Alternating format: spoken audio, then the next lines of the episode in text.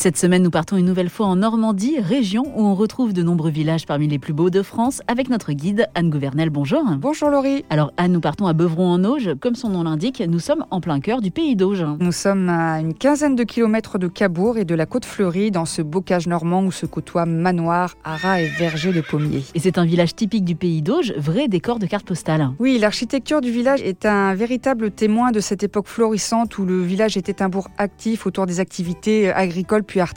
Et au fil de la balade, on découvre les, façades ornées des traditionnels géraniums, les colombages si chers aux Normands, droits ou croisés, comblés à l'ancienne avec du torchis mêlé de paille, de la bauge ou du pisé, et décorés de rangées de petites briques ou encore de tuileaux. Donc cette architecture vraiment typique de cette région. Il faut pousser la porte des commerces, des restaurants. On retrouve toutes les spécialités du pays d'Auge, le fromage, le calvados, le cidre et toutes les bonnes recettes dérivées de, la pomme, le fruit emblématique de la région. Et en plus de toutes les saveurs à déguster, il y a de très nombreux artisans. Oui, il y a Beuvron côté terroir et Beuvron côté euh, artisanat. Euh, il y a de nombreux artisans d'art à, Beuvron en Auge et notamment euh, dans l'ancienne école qui a été reconvertie en espace des métiers d'art. Il y a une magnifique halle au centre de Beuvron. Elle trône en quelque sorte au centre de la place qui a d'ailleurs récemment été réhabilitée. Et en fait, contrairement à ce que l'on pourrait croire, elle n'est pas de facture ancienne. En fait, cette halle, elle a été reconstruite en 19 1975 sur l'emplacement de l'édifice originel, mais avec des matériaux de, récupération des fermes et des granges qui étaient en fait voués à disparaître lors de la construction de l'autoroute de Normandie. Anne, dans Beuvron et aux alentours, il y a d'autres sites incontournables. Le site de l'église Saint-Martin, qui est originaire du XVIIe siècle et qui abrite un maître-autel du XVIIIe siècle et des vitraux de Louis Barillet. Et autour de cette église, le cimetière planté euh, d'ifs euh, centenaires. C'est un, vraiment un très beau site. Il y a également la chapelle Saint-Michel de Clermont, située sur un promontoire en fait à quelques kilomètres du bourg. Et le double intérêt, je dirais, c'est qu'elle offre un magnifique panorama sur la plaine de Caen. À l'intérieur, parce qu'il faut bien sûr rentrer dans cette euh, chapelle,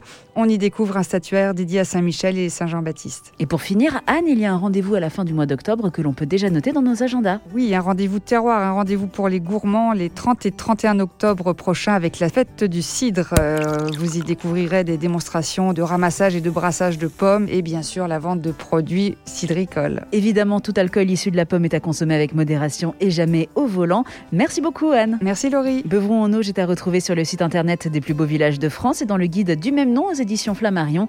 Et nous on se donne rendez-vous la semaine prochaine.